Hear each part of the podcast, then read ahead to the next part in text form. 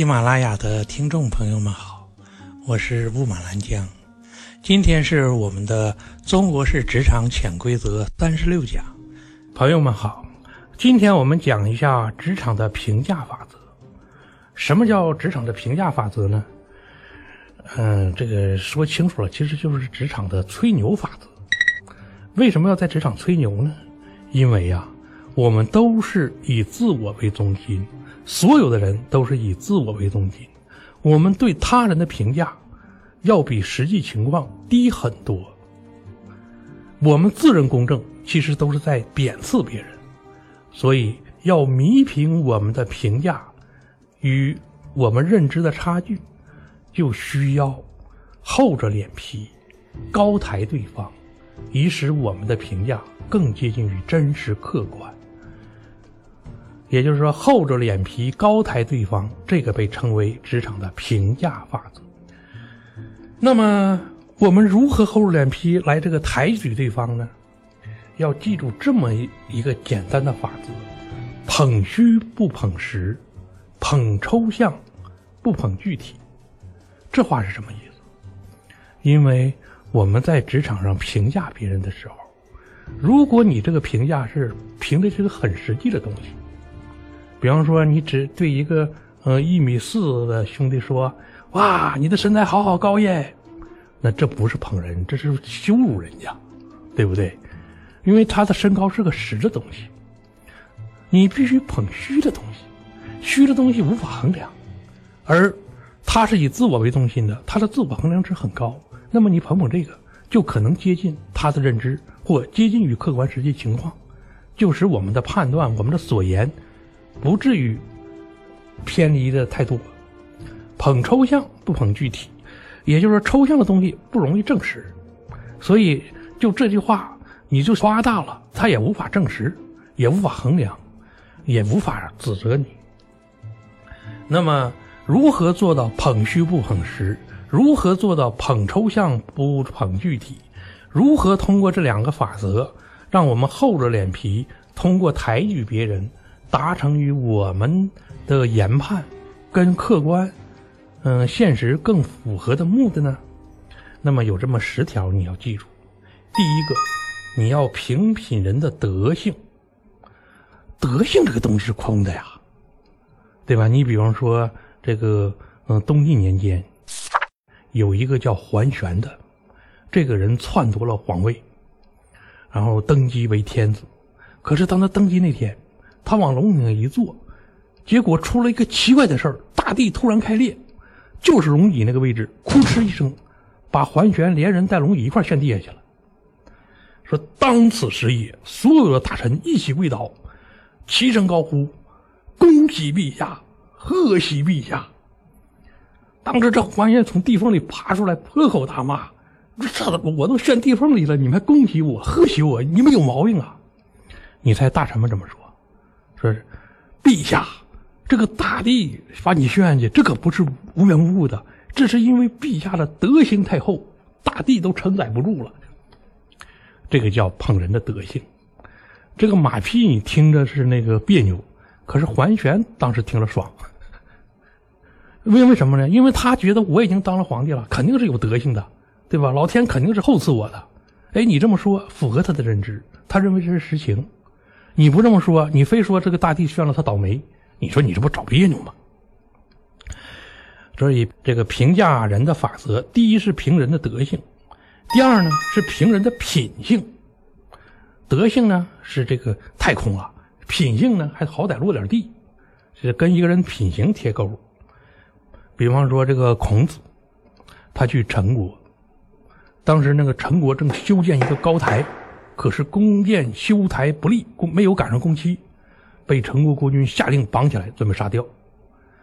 当时孔子一看这个情况，孔子就走过去了，走到陈国国君跟前，完了长叹一声，说是自古以来呀，所有像建立起这个高台这样的伟大帝君，不杀几个人呐，那很不像话的。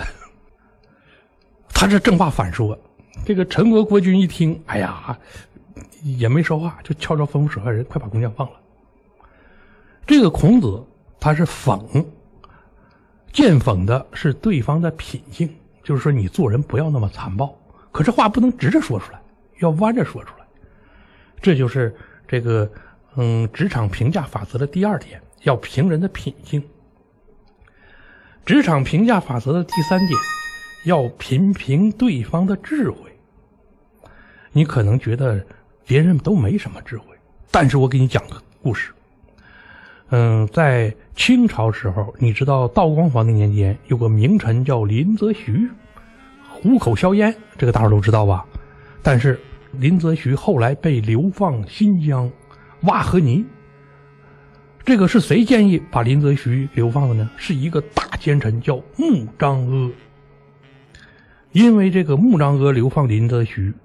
他被钉在历史的耻辱柱上，成为朝廷中最大最大的奸臣。他还活的时候，皇帝就就已经看都看不过他了，所有人都认为他是奸臣，他就被打发回家。回家之后，穆彰哥做了一件事，他突然给这个所有大臣发了一封信，他说：“某年某月某日，我要死，请大家来给我送行。”当时那些大臣们一看，说：“你这个大奸臣又玩什么把戏？”说是。所以到了那天，大家一起来到他这个穆彰阿家，想看穆彰阿的笑话。然后穆彰阿一看，所有人都来了，请入席。然后穆彰阿说：“不好意思，我去回身换一身好官服。”然后就走。然后穆彰阿转入后堂，换了一套崭新的官服，出来往那一坐，完了笑一声说：“不好意思，先走一步。”说完之后，他就死了。说这个事儿把所有人都吓住了。这个时候，大伙才意识到。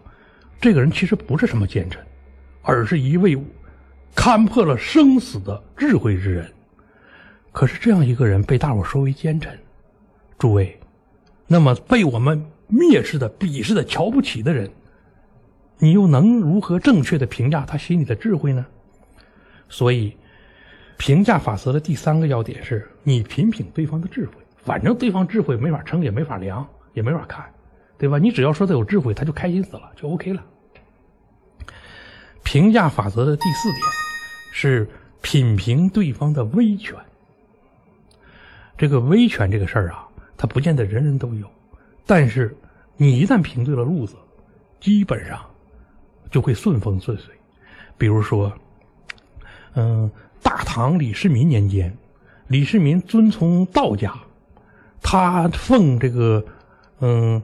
老子、李耳为主宗，李耳嘛姓李，李世民觉得自己也姓李，结果当时他推崇道家，引起了和尚不满，有一个叫法林的和尚怒了。这个法林的和尚说：“说李世民，你弄清楚了，你是鲜卑人，是少数民族，你家并不姓李，姓大野。说你爷爷叫大野虎，你该叫大野世民，你跟人老子挂什么呀？你挂得上吗？”结果他这话一说。李世民大怒，就把这个法林和尚捉来了。他说：“我推崇道家，你不乐意啊？”这法林说：“当然不乐意了。说因为我我们佛家什么都有。”完了，李世民说：“据我所知，你们佛家说是念观音菩萨能够刀枪不入、水火不侵，是吧？”那这法林夫人说：“是啊。”说李世民好，咱把你关起七天，七天之后，我派刀斧手上场，你给我念观音菩萨咒。说是如果刀枪不侵，砍不死你，那你就赢了。七天之后，法林和尚被从这个监狱中拖出来，刀斧一亮，说是李顺夫人说准备砍了，说你现在开始念这个观音咒吧。说万万没想到啊，这法林和尚说了一句：“说陛下那啥，说这七天我没有念观音咒。”那李世民说：“那你念的什么？”法林说：“我念的是陛下您呐。”当时李世民就噎住了，哦。他念的是我，念了我再砍了他，那我不砍了我自己吗？那最后只能放了法力。这叫以子之矛攻子之盾，品评对方的威权，不过是想证明对方的人品，是这概念吧？那么第五个品评什么呢？第五个，这个第五个我们太熟悉了，就是品评对方的身体，永远健康，万寿无疆。对吧？所有的权力者最爱听这句话。第六个呢，要品评人的才情。什么叫品评人的才情呢？你比方说唐朝的时候，有一个官员叫做雍陶，他这个名很怪啊，叫雍陶。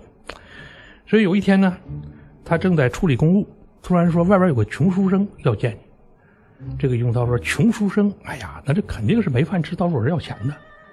说你就说我很忙，没工夫。完了，下人一去，很快就回来了，说不行，那个书生不干了，非要冲进来了。这个雍陶急忙站起来，就去外边进来一个书生，那个书人进来之后说。”说是雍陶大人，说你为何不肯见我？说我来找你，就是跟你谈谈谈论你写的诗。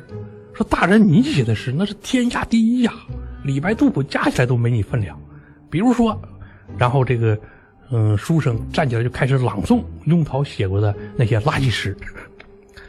这个头几首，这个雍陶还不以为意，没想到他发现这个书生把他所有的诗都背了。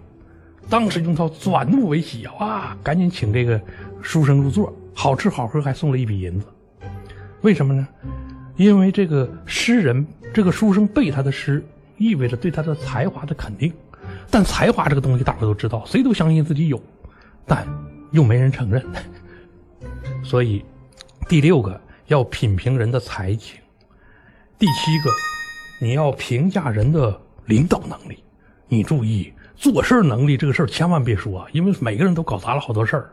但你要说领导能力，所有人都眉花眼笑，尤其是从来没领导过人的，他最相信自己的领导能力。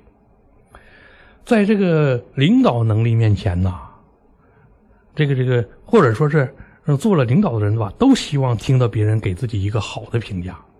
你比方说，嗯，南北朝的时候，后赵国主石勒，这个石勒这个人，他做了这个。国主之后，他这国主是其实还就是皇帝嘛，一个，然后他就召集群臣，他说：“诸位，说你觉得我现在也做皇帝了，我跟历史上这些皇帝比，嗯，跟贼差不多啊。”完了，所有人一致说：“陛下，你是这个前无古人后无来者，说历史上最牛的什么秦始皇、汉高祖、刘邦啊，给你提鞋都不配。”看着这石勒当时就哈哈大笑了，说：“你们评价那个拍拍马屁，我理解。”我也爱听，但你把话说到这份上，这说是我太了解自己的能力了。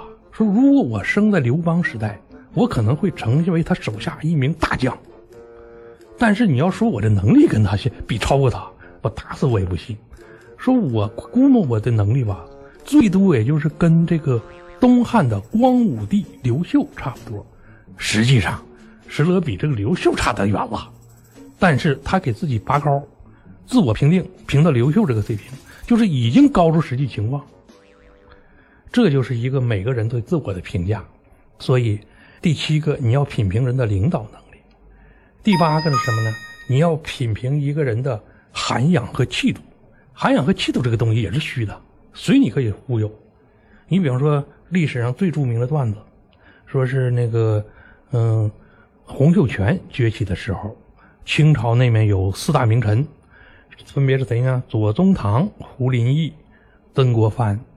说是结果有一次，大伙儿就坐一块讨论，完了说是，嗯，左宗棠这个人呐，威猛，人不敢欺；完了胡林翼这个人呢，严明，人不能欺。然后说到曾国藩，完曾国藩眼巴巴的，我呢，我呢，就等希望大家给句话，可是大伙都想不出词儿来了。说这时候突然走了一个年轻人，说是。曾帅仁慈，人不忍欺。哇呀！当时曾国藩一听，开心的都要疯掉了，立即给那个年轻人一个极重要的掌握钱的工作。结果当夜，这个年轻人卷了一笔钱逃了。完了，大伙来报告要追。完了，曾国藩说：“不要追，不要追，让他去吧。”说是我这个人就这么仁慈，人不忍欺，人不忍欺。曾国藩可是距离我们很近的圣者了。就连他都逃不过爱听好话的这么一个，你可知其他人了？这是第八个职场评价法则，你要评价人的涵养和气度。第九个，第九个吧，可以讲给女生，你要凭人的审美能力，你就说他真有眼力，真会挑。我们曾讲过一个嗯情商高的故事，说是一个高情商的人到一户人家做客。那户人家呢，嗯，父亲母亲在，坐着跟他聊天这时候，这户人家的孩子来了，还带着女朋友。然后这个人说了一句话：“哎呀，说这孩子跟他爸一样会挑。说这孩子跟他爸一样会挑，就说这孩子会挑，就是这孩子他爸会挑，挑了个好女人。这一句话就把这个家里的这个公婆、这个丈夫、妻子全捧了。同时，这孩子有他爸的眼光，又挑了个好姑娘，又把进来这俩人都捧了。从审美能力出发，一句话抬升了四个人，这就我们称之为情商。但这是一个人的品评别人能力的这个能力。最后一个。我们品评别人呐，最好最好最省心的，就凭他的颜值，无论多丑，就说这一声长得漂亮。要知道，人照镜子，镜子里的自己都是完美无缺的，就连这个叫什么来着，丑八怪照镜子都觉得自己美不胜收。所以，我们在职场上评价别人的时候，永远要强调一个：这个男孩你是多么的帅，女孩你是多么的亮，其他事儿回头再说。这个就是我们提到的职场评价法则。我们讲这个东西，并不是让大家虚伪做人，我们已经说了，而是我们每个人都是以自我为中心的。我们对别人的评价，我们以为是公正，实际上都距离客观情况有个很大的距离。所以，记住这个，嗯，我们正确评价别人的十个基本法则。第一是评人德性，第二是评人的品性，第三是评人的智慧，第四是评人的威权，第五是评人的健康，第六是评人的才情，第七是评人的领导能力，第八是评人的涵养和气度，第九是评对方的审美能力，第十个是评对方的颜值。你记住这十个，那么平时聊天啊，嗯，可能你的情商就会随着提升。而我们对这个世界的认知可能也会慢慢慢慢的变得公正起来。谢谢大家。